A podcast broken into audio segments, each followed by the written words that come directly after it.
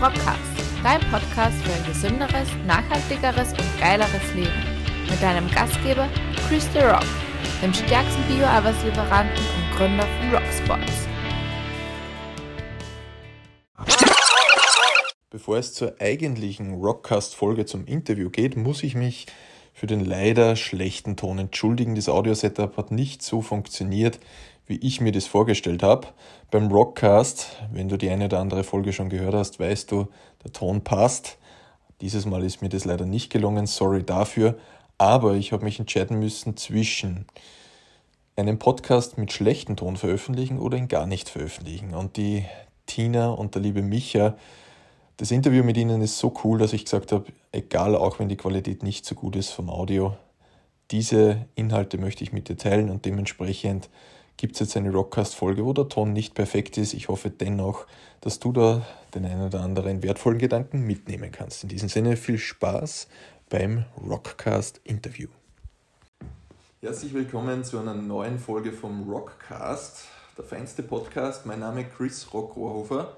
Gründer und Inhaber von Rocksports, die feinste Sportnahrung in Bioqualität und natürlich auch die feinsten Biogewürze. Ja, und heute gibt es wieder eine richtig feine Interviewfolge mit zwei charmanten Gästen, die gerade neben mir sitzen.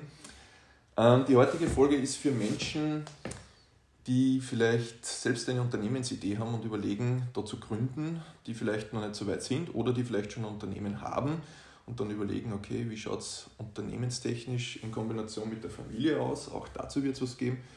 Und es wird, ähm, ja, ich finde einfach die Geschichte geil. Darum danke mal, dass ihr euch beide Zeit genommen habt heute.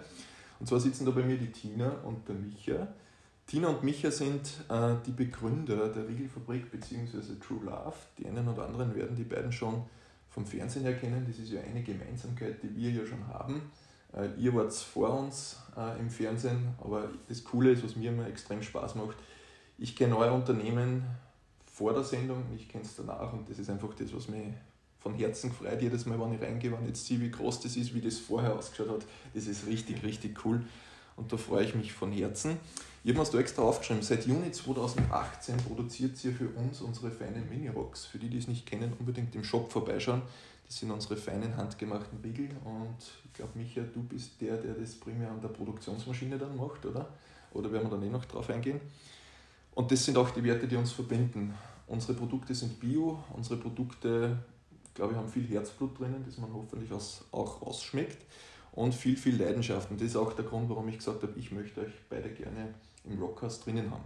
Das war jetzt im Grunde mal ein Mini-Intro, aber ich würde mal vorschlagen, das darf ich gleich einmal an die Tina geben. Tina, stell dir mal kurz vor und sag einmal, was ist die Riegelfabrik bzw. True Love? Das sind ja im Grunde die zwei Stichworte, die man liest, wenn man auf eure Website geht. Und wofür stehst du da? Oder wofür steht ihr da? Ja, hallo, also ich bin die Tina, ich bin die Gründerin von äh, der Riegelfabrik.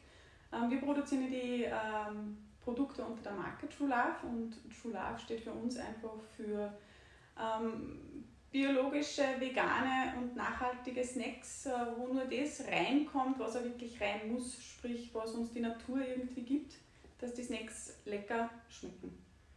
Gibt es so einen coolen Spruch, wie heißt das, wahre Liebe? Wahre Liebe braucht keine Zusatzstoffe und genau das ist auch unser Motto. Sehr cool. Äh, wie viele Produkte habt ihr aktuell? Hm. Es sind mittlerweile schon einige. Also wir haben jetzt da 16 fixe äh, Riegel im Sortiment. Ähm, mittlerweile sechs Müsli, vier Smoothie Bowls, einige Fruchtpulver und einige Snacks, wo wir eben äh, Nussmix haben, getrocknete Früchte. Das kann ich jetzt zwar trocken nicht auswendig sagen, wie viel das dann der Stückzahl wirklich ist. Aber das ist ein gutes Zeichen, wenn man die eigenen Produkte nicht mehr aufziehen kann. dann äh, schaut es gut aus mit dem Wachstum. Micha, zwei Worte noch zu dir und was würdest du zur Unternehmensbeschreibung von der Tina noch ergänzen? Ja, ich bin der Micha, mit der Tina damals 2017 die Riegelfabrik gegründet. Und was kann ich nur ergänzen? Äh, True Love steckt von Leidenschaft. Also wenn man Produkte wirklich von der Pike weg selber macht, von der Rezeptur ähm, und dann von der händischen Fertigung, dann ist das einfach was anderes. Weil man das Herzblut einsteckt, die Leidenschaft einsteckt und das schmeckt am Ende des Tages auch der Kunde, glaube ich. Davon bin ich überzeugt. Mhm. Perfekt. danke mal für die Vorstellung. Ich schlage vor, wir starten direkt in die Themen rein. Ich habe mir da auf meinem Schummelzettel ein paar Fragen notiert, die mich auch persönlich sehr interessieren, beziehungsweise wir haben vorher eine Fragerunde bei den Kunden gemacht. Ähm, als Unternehmer ist es ja so, äh, oder anders formuliert, wir Menschen haben wohl immer viele, viele Ideen, aber die Ideen bleiben meistens nur Ideen äh, und kommen dann nicht in die Umsetzung. Und ihr zwei seid ein das Beispiel dafür, dass man aus einer Idee was macht und nicht nur ein bisschen was, sondern wir haben es gerade im Produktsortiment gehört, das ist schon viel entstanden. Ähm, Tina, da darf ich wieder mit dir anfangen. Was ist damals passiert, ähm, dass ihr von der Idee ein Riegel, ihr jetzt gesagt habt, jetzt machen wir eine Firma, jetzt machen wir ein Unternehmen, jetzt gründen wir das, jetzt bringen wir da offiziell ein Produkt raus. Äh, vielleicht kannst du das beschreiben, diese, genau dieser Übergang von der Idee weil man sagt ja dann oft wieder, ja, aber Selbstständigkeit und das Risiko und das Geld, der Michael lacht schon. also ich glaube, das sind die klassischsten Geschichten, die man immer hat, aber nehmen uns da mal mit, vielleicht eine Jahreszahl noch dazu, wäre spannend, wie die, wie die Zeit damals verlaufen ist. Ja, also die Idee hat angefangen 2016 mit ähm, der einfachen Idee, dass wir für unsere Kinder ähm, Riegel produzieren. Oder besser gesagt, einen Snack, der ohne Palmöl und ohne Zusatzstoffe ist. Das war dann eine Herausforderung, haben wir auch probiert, ähm, dass wir Riegel äh, backen, die unsere Kinder schmecken, sind dann kläglich gescheitert. Also die waren wirklich nicht essbar am Anfang. Und ähm, haben das dann einfach perfektioniert, weil wir sich gedacht haben, äh, es hat uns praktisch noch der Ehrgeiz gepackt, so es kann ja nicht sein, dass wir keinen Riegel produzieren können, der unsere Kinder schmeckt. Und haben dann zwei Sorten schlussendlich geschafft, nachdem wir wirklich wochenlang probiert haben und ähm, haben Freunde von uns auch mit die Riegel dann versorgt. Und der Übergang zu, dass wir es nicht nur privat machen, sondern dann auch ein Produkt draus machen und eine Firma gründen, haben wir eigentlich einer Freundin zu verdanken. Das sagt sie recht witzig an. Die hat das damals, die hat studiert an der FH und die hat ihren ähm, Geburtstag gefeiert und wir haben dann zum Spaß gesagt, wir machen ihr jetzt Riegel und haben dann die Riegel einpackt in Folie und dann waren es halt in dieser durchsichtigen Folie und dann haben wir gesagt, nein, schaut überhaupt nicht schön aus. Und haben dann einfach nur eine Banderole gebastelt. Und haben dann die Banderole gemacht, haben mir das geschenkt und sie war so begeistert von den Riegel, dass sie die an der FH dann verteilt hat, an ihre ganzen Freunde und Kollegen. Und dann schlussendlich war es so, dass uns nach einigen Wochen wildfremde Leute angerufen haben ja, ob wir denn die Riegel, Riegelproduzenten sind, die hätten gern Riegel bestellt. Dann haben wir gesagt, na so geht es einmal gar nicht, wir können da jetzt nicht einfach Riegel produzieren. Und das war eigentlich die Idee. Hoppala, vielleicht gibt es denn da doch mehr Leute draußen, die einen wirklich gesunden, hochwertigen Riegel suchen. Und haben sich dann dazu entschlossen, dass man ähm, einfach nur so ein kleines Gewerbe anmelden, wo man halt dann, wenn es ist, wenn sie einmal im Monat wer möchte und einen Riegel bei uns bestellt, dass man dann für den den Riegel ganz legal produzieren kann. legal, ja. Und das war eigentlich so die Geburtsstunde der Riegelfabrik. Also einfach wirklich nur, dass wir abgesichert sind, okay, wir können einmal im Monat für irgendwen einen Riegel produzieren und wir machen sie damit nicht strafbar, mehr oder weniger. Und so ist das entstanden. Es ist dann ein bisschen ein längeres Prozedere draus geworden. Mhm ja, die klassische Gründergeschichte. In der Garage hat es angefangen und also finde ich extrem cool. Micha, wie war das dann damals? Ähm, ich werde es ja wahrscheinlich nicht von heute auf morgen haben, so, jetzt machen wir Unternehmen, jetzt gründen wir das. Vielleicht kannst du den Prozess ein bisschen beschreiben, was da auch vor allem zwischen euch beide, ihr seid ja beide im Unternehmen drinnen, was da dann passiert ist. Ich sage mal, das ist, ihr seid beide, äh, habt einen eigenen Willen, habt eure eigenen Ideen und da muss man natürlich irgendwo einen gemeinsamen Nenner finden, oder? Ja, also wer uns beide kennt oder, oder wer mit uns schon zusammengearbeitet hat, der weiß, dass man extrem hohe Spontanität braucht. Mhm. Also wenn wir uns auf die Nacht überlegen, wir gründen eine Firma, dann, Firma, dann fängt das am nächsten Tag an. Also das, das geht dann nicht über Monate. Und äh, es ist aber oft so, dass wir schon im Vorfeld die, die Überlegungen haben und einfach Dinge abchecken, damit wir dann einfach so schnell reagieren können. Und in dem Fall war es so, das war eine Entscheidung, und dann haben wir einfach das Kleinstgewerbe angemeldet. Das Ding hat halt dann einfach so seinen Lauf genommen, muss man witzigerweise sagen, dass wir da von einem zum nächsten stolpert sind und ähm, da waren wir damals bei den 120 Sekunden die oberösterreichische Geschäftsidee, das war ja eine ganz lustige Geschichte. Nach drei Wochen, wo wir Wenn ich die ganz kurz erzählen darf, wir haben versucht, dass wir in die, in die Rundschau reinkommen, äh, zu einem kleinen Startup-Artikel und der sagt uns, hey, da gibt es die, die Dinge, da müsst ihr mitmachen, die Show. Dann haben wir sie da kurzerhand angemeldet und sind dann am Ende des Tages auf der Kepler-Uni auf der Bühne gestanden und sind weitergegangen. Und dann sind wir in die ersten Geschäfte reingekommen, weil uns die da gesehen haben. Und so ist das dann ständig dahin gegangen, bis wir dann an dem Punkt waren, dass wir gesagt haben, okay, Kleinstunternehmen geht es ja nicht mehr aus, wir müssen auf normales äh, mhm. Einzelunternehmen gehen. Und so ist es dann Schritt für Schritt weitergegangen, dass wir richtig ins, Unterne ins Unternehmertum eingestülpert sind. Mhm. Ähm, wie waren dann die, die Beginne? Sag mal, dann hat es diesen Artikel gegeben, dann hat es sozusagen die Teilnahme gegeben. Wie habt ihr dann den Vertrieb gemacht? Wie habt ihr damit gestartet, dass dann äh, ich habe selber aus meiner unternehmerischen Laufbahn gelernt, man kann das beste Produkt auf der Welt haben, es bringt nichts, wenn es keiner kauft. Ne? Das heißt, man muss ja irgendwie in die Bekanntheit kommen und jedes Unternehmen, also ich komme da nicht auf einen Punkt, den wir auch noch gemeinsam haben, äh, der dann vertriebstechnisch viel geholfen hat, aber es hat ja auch eine Zeit vor eurem Fernsehauftritt gegeben. Äh, wie habt ihr das dann gemacht? Ja, immer dann, wenn die Kinder im Bett waren, haben wir unsere Köpfe zusammengesteckt und haben sich überlegt, was wir als nächstes machen. Und das waren von neuen Produkten bis hin, welchen Bioladen rufen wir als nächstes an, wo, fahren wir, wo nutzen wir das Wochenende beim Ausflug, dass wir schnell wo vorbeifahren und uns vorstellen, mhm. äh, bis hin zu E-Mails, die wir ausschicken, welche Bereiche von Firmen rufen wir an. Also wir haben dann einfach dieses magische Wort tun. Also du musst das einfach da. wir haben so viele Fehler gemacht in der Zeit, wo wir immer wieder hingefallen sind und gemerkt haben, das funktioniert nicht, passt, Hacker das nächste ausprobiert. Mhm. Und so haben wir sie einfach durchkämpft durch diese wirklich anstrengende Gründungszeit, weil am Ende des Tages, was bleibt über? Wir waren beide in einem Job, wir haben die Kinder gehabt und wir haben die Riegel selber produziert. Das heißt, die Zeit, wenn man zusammenrechnet, das war wirklich wenig, aber die musste dann effizient nutzen. Mhm. Und da mhm. gibt es zwei Möglichkeiten, Schlaf reduzieren oder schneller arbeiten.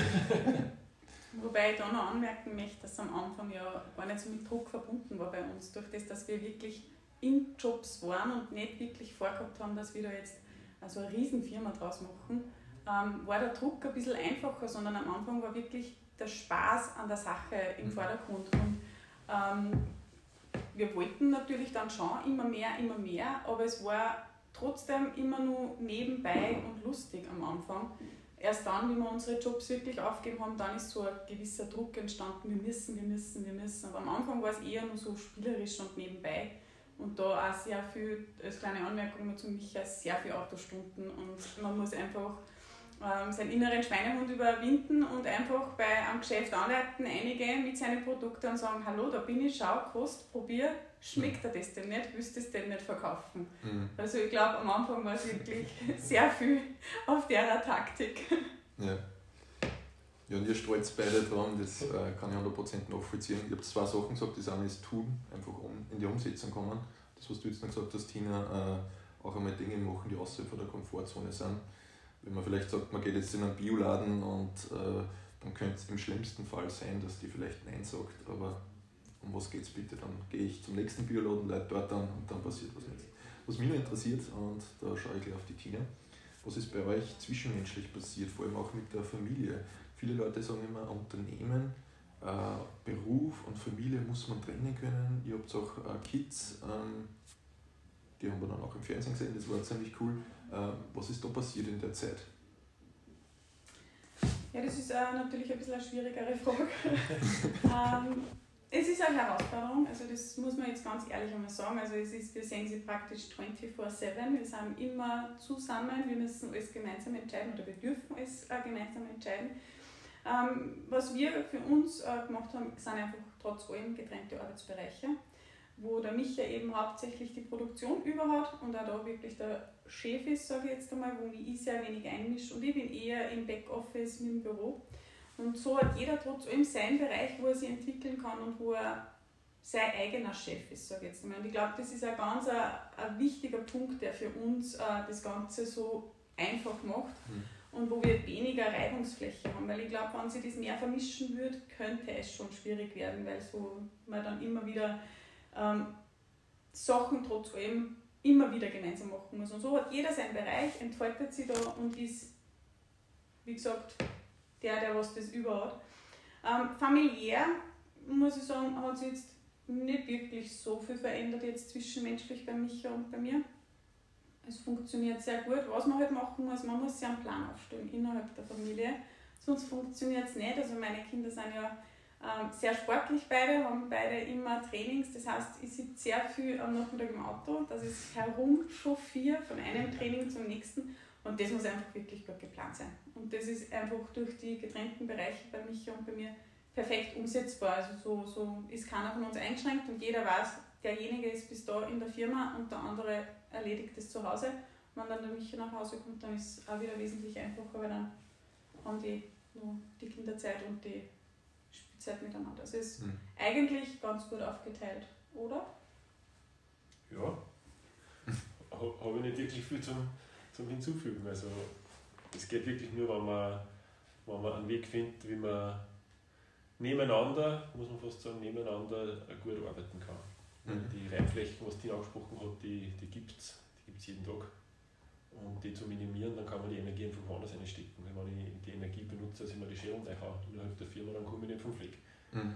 Und das ist ganz wichtig, dass man, dass man die Energie richtig, richtig aussetzt. Mhm. Äh, vielleicht eine kleine Zwischenanmerkung für alle deutschen Zuhörer und Ihnen. Schädeln einschlagen, Rundschau und so weiter. Solltet ihr das nicht verstehen, bitte einfach eine E-Mail an office.rocksports schreiben, wir übersetzen euch das gerne. ist völlig egal. Und nur als Ergänzung dazu.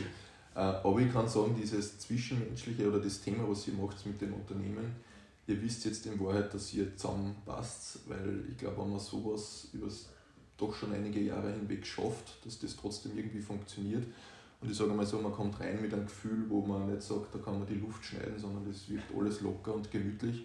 Das heißt, als Feedback an euch, das wirkt so, wie man, oder ist ja ein, Beweis, dass ihr beide das so geschafft habt, oder auch als Familie, dass das irgendwie funktioniert. Ne?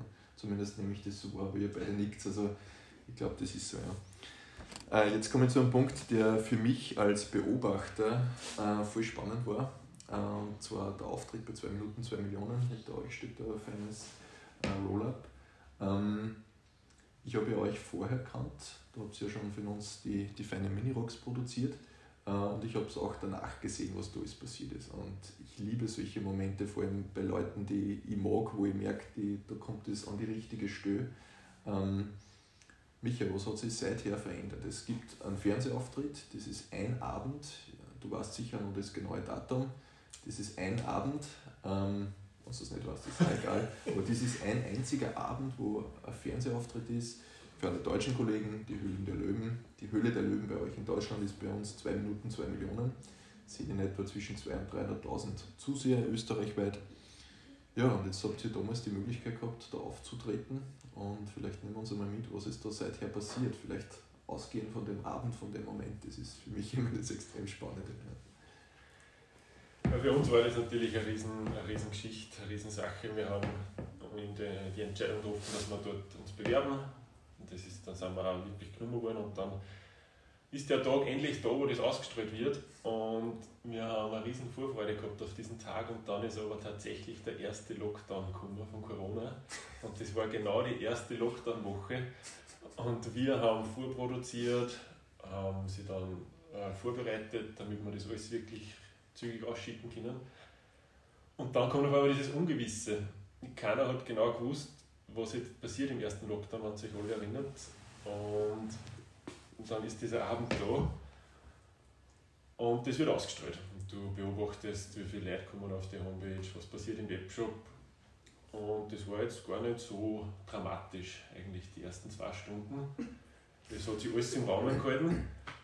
Und dann ist es aber so gewesen, dass das einfach nicht mehr angerissen ist. Also man hat dann gemerkt, die Leute, die sind daheim, die Leute fernsehen auf einmal mehr und die fernsehen bis in die Nacht rein.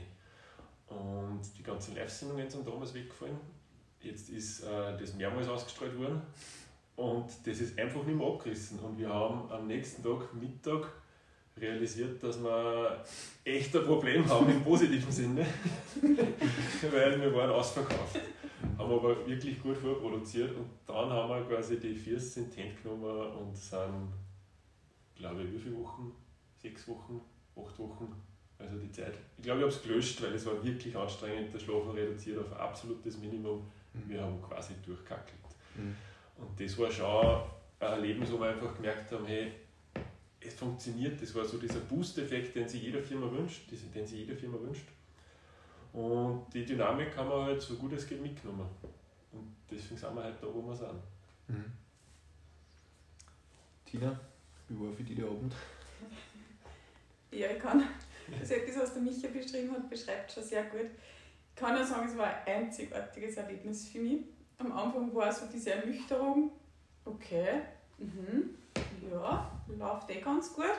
Und dann nach einer Woche war das erste Mal, was ich nie geglaubt habe. Also ich habe mir immer gewünscht, also ich habe immer, wenn ich eine Story gehört habe, wo jemand erzählt hat, er hat dann gewarnt, weil er so verzweifelt war, weil immer nur Bestellungen kommen. und ich habe zu Micha vorher gesagt, ich würde mir wünschen, wenn das bei mir passiert.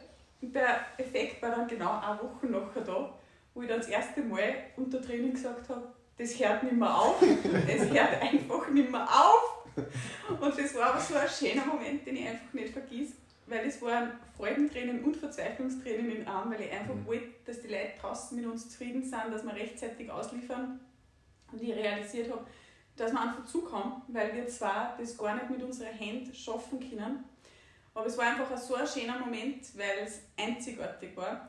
Und die schönere Reaktion dann war, also ich habe mir dann die Zeit genommen und habe jeden Kunden angeschrieben und geschrieben, dass wir mit diesem Erfolg von 2 Minuten 2 Millionen nicht gerechnet haben und äh, dass es eine kleine Verzögerung gibt. Und ich habe unglaublich schöne E-Mails zurückgekriegt mit, äh, wir sollen uns Zeit lassen, wir haben einen ganz sympathischen Auftritt, äh, Auftritt gehabt.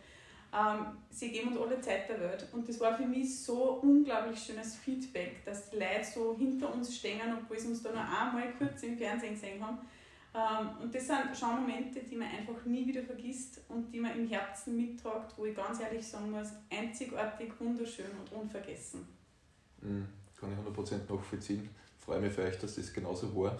Was, ähm, was ist da der schönste Moment, wenn man jetzt sagt, das habt ihr uns vorhin in die Vergangenheit mitgenommen, ihr habt für jemanden ein paar Regeln gemacht zum Geburtstag, jetzt ist dann das passiert, was ist das für ein Gefühl? Unbeschreiblich und es ist immer so, dass ähm, jeden Tag fragt man sich wieder, wow, wie ist das eigentlich passiert? Und wir, also ich lasse für mich selber ganz oft Revue passieren und kann es oft gar nicht wirklich selber glauben, dass wir das, was wir geschafft haben, tatsächlich geschafft haben.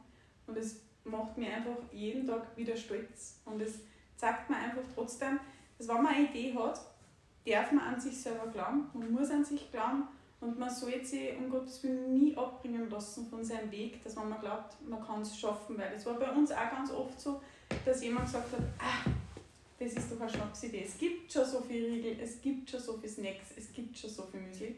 Und wir haben trotzdem nicht aufgehört, haben trotzdem an uns und unsere Produkte geglaubt. Und das ist auch ein Tipp, den ich jedem mitgeben kann. Glaubt an euch, macht das an das, was glaubt, weil das wird funktionieren. Mhm. Ähm, Gerade mit diesem Thema, dass es immer Leute gibt, die sagen, ja, es gibt schon so viel. Es ist auch so, es gibt viele Regeln, es gibt auch viel Sportnahrung, viel Eiweißpulver und so weiter.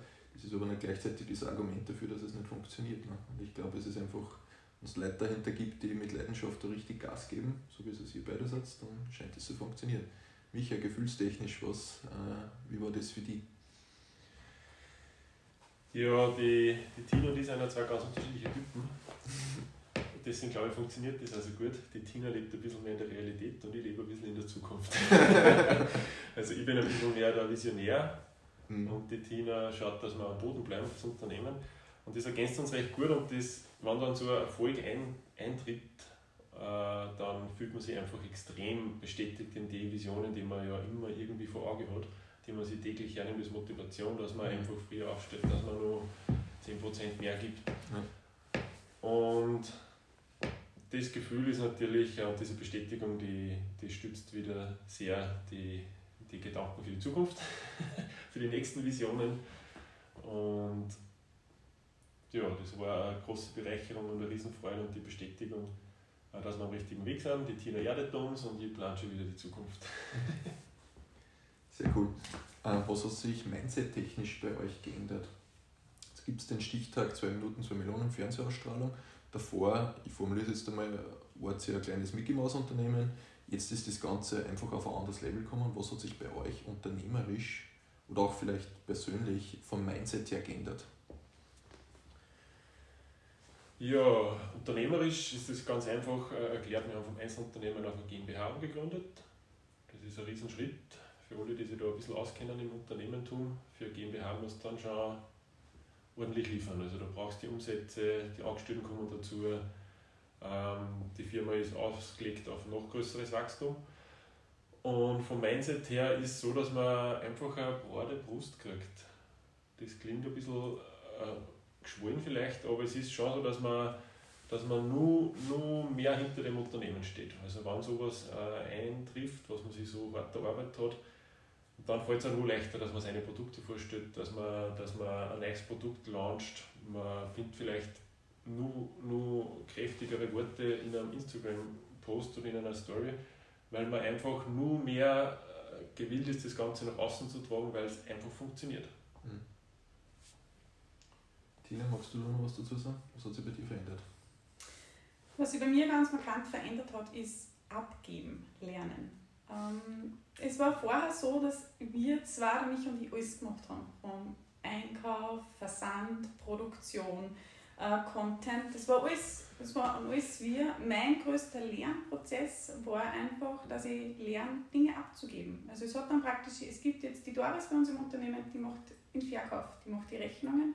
Es gibt die Alex, die macht den Versand. Es gibt jetzt einen Fotografen, es gibt einen Content Creator. Also es sind so Punkte, die man abgeben muss. Und mein größter Prozess in dem Ganzen war einfach das Lernen, dass es okay ist, dass ich meine Kompetenzen abgebe, an jemanden abgebe wo ich glaube, er macht es genauso gut wie ich. Aber das war mein größter Prozess und das ist auch immer noch was, meine größte Herausforderung jeden Tag, wenn ich da reinkomme, dass ich es okay finde, dass ich es jetzt nicht ich mache. Weil im Grunde kommt man ja genau von dem raus, man muss alles selbst machen. Ne? Man ist Mädchen für alles oder jung für alles und jetzt auf einmal gibt man das ab. Aber auf der anderen Seite, ähm, wie siehst du es dann? In Wahrheit geht es, glaube ich, nur so, dass man das Ganze dann größer macht und das ist ja euer Ziel, oder? definitiv. Also es ist der wichtigste Punkt, dass man Dinge abgibt und dass man sich dann auch selber wieder Zeit schafft für Neues. Und, mhm. ähm, aber es ist auch wunderschön. Also ich muss ganz ehrlich sagen, wenn man es dann kann, wenn man dann was abgeben kann, ist es schön, wenn es jemand anders so macht, wie man es auch selber machen würde. Also, und der wichtigste Schritt. Also ich glaube, dass es nur so funktioniert. Man kann dann auch nur weiter wachsen, indem man immer wieder wen hat, der dann gewisse Dinge abnimmt. Mhm voll cool, finde ich wirklich extrem cool. Und ich habe jetzt eine Frage mitgenommen, die mir immer ganz wichtig ist. Wenn Sie jetzt die letzten, was war das Gründungsjahr noch einmal? 2017. 2017, das ist noch gar nicht so lange aus. Wenn Sie jetzt diese letzten Jahre Revue passieren lassen und ihr würdet jetzt euren Kids, die Sie jetzt auch selbstständig machen wollen, eure drei Top-Learnings oder eure drei größten Fehler mitgeben, wo Sie dann, wo Sie sagt, schaut her, bitte macht es genau so, wenn es um die Learnings geht oder drei Fehler, wo sie genau sagt, bitte diese nicht machen, die haben wir schon gemacht. Was sind da die Dinge, die euch spontan sofort in den Sinn kommen?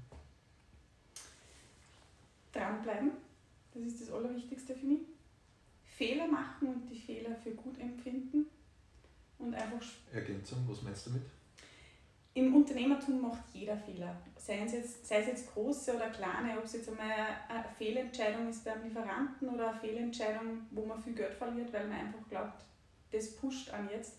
Ähm, wichtig ist, dass man die Fehler einfach annimmt und daraus lernt, dass man es beim nächsten Mal einfach nicht mehr macht. Und viele, ich glaube, es ist in der Natur, dass man dann aufgibt, wenn man Fehler macht und dass man sich selbst zu sehr kritisiert. Und das ist, glaube ich, ein wichtiger Punkt im Unternehmertum. Fehler kehren dazu und lernen daraus und weitermachen. Und das dritte ist einfach Spaß dran haben. Ich glaube, das ist äh, ganz wichtig und das ist ein True Love. Der Name ist nicht ohne Grund entstanden. Es ist die wahre Liebe und das ist einmal die wahre Liebe zu sich selbst, die wahre Liebe zu dem, was man macht und einfach die wahre Liebe, die was man überall mitnimmt und also in sich tragt. Und das ist auch bei der Arbeit. Also ich glaube, dass das ganz, ganz wichtig ist. Ohne dem funktioniert es nicht. Ja, extrem cool. Äh, Micha, gibt es bei dir drei Learnings, drei Fehler oder kann auch gerne gemischt sein? Also aus der Unternehmersicht kann ich, kann ich eins sagen, äh, macht euch gescheite Cashflow-Rechnung und haltet euch dran. Äh, ich habe den Fehler einmal gemacht, dass ich es zwar gemacht habe und die war wirklich gut, aber ich habe mich nicht dran gehalten. Und dann hätte es uns, das hätte uns fast in den Ruin drin. Ähm, das war in diesen ersten zwei Jahren. Also macht es eine ordentlich und haltet euch dran. Ähm, dass man nicht mehr Geld ausgibt, das was man vielleicht verdienen kann. Das ist einfach so eine Faustregel. Und äh, das andere, das habe ich zuerst schon gesagt, das ist das Tun und der Mut. Also das sind so ganz große Sachen, du musst wirklich mutig sein, dass das, was du in den Kopf setzt, auch wirklich machst. Und dass du das machst, das ist das Tun. Also die, die zwei Wörter, die, die motivieren mich jeden Tag ähm, zum Vollgas geben. Mhm. Sehr cool, danke. Ähm, ich sehe gerade auf meinem Schummelzettel, ähm, wir haben das Thema Familien und Unternehmen schon ein bisschen angeschnitten. Ähm, also danke mal dafür. Was mich nur interessiert ist, ähm, wie geht es jetzt weiter? Was motiviert euch dran zu bleiben? Tina, du hast schon von Fehlern gesprochen. Es passieren immer wieder Fehler, das sind halt, man kann es als Rückschläge bezeichnen, man kann es aber auch als Lernchancen bezeichnen. Ähm, die die hat es geben, die wird es auch in Zukunft geben. Was ist das, was euch motiviert, weiterzumachen? Was ist die, die große Vision von dem Ganzen? Weil man könnte jetzt auch sagen, naja, jetzt hat man Mitarbeiter, das kostet alles Geld. Micha, du hast gerade von Cashflow-Rechnung gesprochen, da gibt es ja Risiko, was ist, wenn ich das nicht richtig plane, dann äh, bin ich vielleicht irgendwann einmal, habe ich dann kein Geld mehr, dass ich die Rechnungen und die Mitarbeiter zahlen. Und das sind in Wahrheit, wenn man sich das so jetzt einmal so plakativ herstellt, alles Risiken, die man ja als Angestellter nicht hat. Ne? Was ist das, was euch trotzdem motiviert, genau bei eurem Baby True Love weiterzumachen? Ich habe zwei Antriebe, die mich wirklich jeden Tag motivieren. Da bin ich, glaube ich, auch ganz unterschiedlich wie zu Micha. Ich bin der absolute Emotionsmensch und bin da von meinen Emotionen geleitet. Mich motivieren äh, einfach, mich motiviert das Feedback von den Kunden draußen extrem. Ich kriege ganz unglaublich nette E-Mails und Kundenrezessionen rein und das motiviert mich einfach jeden Tag. Und der zweite Punkt sind einfach meine Kinder. Meine Kinder sind so unglaublich stolz auf die Riegelfabrik, weil sie wissen, die Riegelfabrik ist wegen ihnen entstanden und also meine Kinder träumen davon, dass sie einfach irgendwann da arbeiten. Meine, kind, meine Tochter weiß schon ganz genau, was studieren wird, weil das kann sie dann für die Riegelfabrik brauchen. Und auch der Timo weiß schon ganz genau, was er mal machen wird. Und das hat beides mit der Riegelfabrik zu tun. Und die wollen einfach da eine große Firma draus haben mit ganz viel Angestellten und ein richtig schönes Glasgebäude irgendwann. Also das sind einfach deren Träume und Visionen. Und das treibt mich natürlich als Mama auch extrem dann an, dass ich sage, wenn die zwei schon so motiviert für das Unternehmen sind, dann möchte ich es natürlich auch weiter vorantreiben. Und das ist so meine tägliche Motivation. Das ist sehr geil, das finde ich sehr, sehr cool. Und vor allem, eure Kids kann man sich ja auch, ähm, für die, die es noch nicht kennen, äh, beim Stream anschauen von zwei Minuten, zwei Millionen, die waren ja mit dabei. Ne? Genau. Aber die, das, die große Vision ist, finde ich, sehr, sehr cool und kann ich 100% nachvollziehen. Micha, gibt es von dir noch was?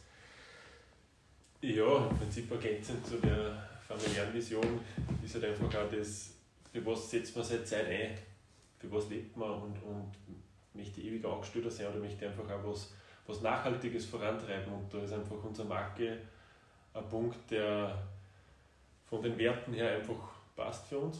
Deswegen leben wir es so und da kann man auch was hinterlassen auf der Welt, was, wo man einfach stolz sein kann drauf. Und das ist so ein bisschen ein ethischer Wert, der immer so mitschwingt zusätzlich zu der familiären Motivation. Genau, dass wir es vielleicht einfach besser machen wie, wie andere auf der Welt. Mhm. Würdet ihr euch selbst, also eine persönliche Frage, selbst so wie es jetzt läuft, als glücklich bezeichnen, wo ihr sagt, es gibt das Buch von John Strelecki, die Big Five for Life, ich weiß nicht, ob ihr das Buch vielleicht kennt, der spricht vom ZDE, vom Zweck der Existenz. Sprich, es gibt irgendeinen Zweck, den jedes, jede Person auf der Welt hat, warum es auf der Erde ist, wo man sagt, ich kann was verändern. Würdet ihr euch da so als glücklich bezeichnen und Anführungszeichen sagt, das ist eigentlich genau das, wofür ich brenne, wo ich am liebsten jeden Tag alles umreißen würde? Definitiv, sonst würde man das glaube ich nicht machen. Also es ist ja ähm, im Vergleich jetzt zu meiner vorigen Tätigkeit mache ich da jetzt um gefühlte 500 Prozent mehr. Und hätte ich vorher 500 Prozent mehr leisten müssen, wäre ich tot unglücklich gewesen und das bin ich jetzt definitiv nicht. Also ich glaube, also die Motivation ist da und auch der Glücklichkeitsfaktor ist definitiv da, sonst würde man es glaube ich gar nicht mehr machen. Man merkt es so wie sie das erzählt. Und vor allem, wenn die Energie nicht da wäre, du hast jetzt die 500% genannt, das ist ja schon ein Zeichen dafür, dass ihr das Richtige macht, wenn so viel mehr Energie da ist, aber es sich nicht anstrengend anfühlt. Ne? Wie schaut es bei dir aus, Micha? Kann ich viel unterstreichen.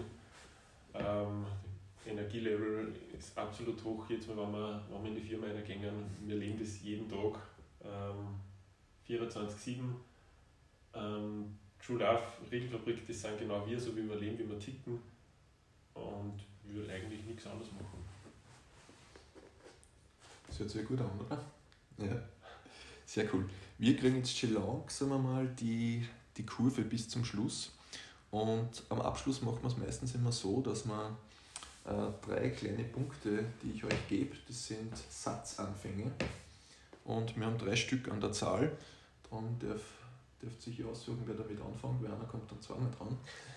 Und ich sage euch einfach nur zwei, drei Worte und ihr sagt mir dann die Antwort dazu, was euch spontan dazu einfällt. Tina, Ladies first. Okay. Äh, Glück ist. Ähm, für mich mein Leben so leben zu können, wie ich es liebe. Mhm. Micha, im Jahr 2025 wird in Österreich. Da wird in Österreich ein Umdenken stattgefunden haben und ich hoffe, der Supermarkt zu 50% mit Bio-Lebensmitteln gefüllt sein. Perfekt, und es wird irgendwo einen großen Glaspalast geben, ne, wo ich. Dein Lieblingszitat, Tina? Hm. Männlich, also er ist Englisch, if your dreams don't scale you, they are not big enough. Und das ist eigentlich der Spruch, der bei uns im Haus auch hängt. Und ähm, das ist für mich eigentlich auch so dieses Lebensmotto. Ähm, die Träume dürfen ruhig beängstigend sein, weil sonst sind es nur so kleine Steps, die man erreicht und der sollte sich schon zum Fürchten auffühlen, der Traum, dann hat man Motivation, dass man es schafft. Sehr cool, Michael, auch da.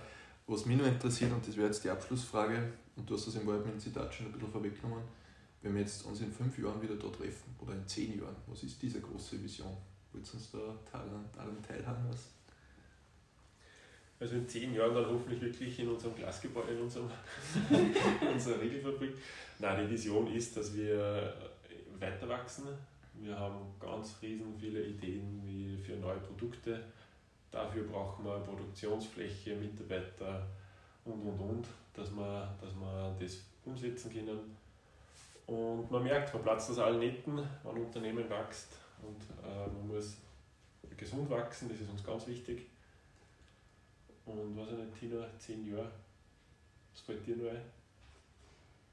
Ich glaube, du hast das ja jetzt gerade beim Gesundwachsen angesprochen. Es ist der größte Wunsch, dass wir einfach groß wachsen, also gesund wachsen und natürlich auch immer größer und größer werden.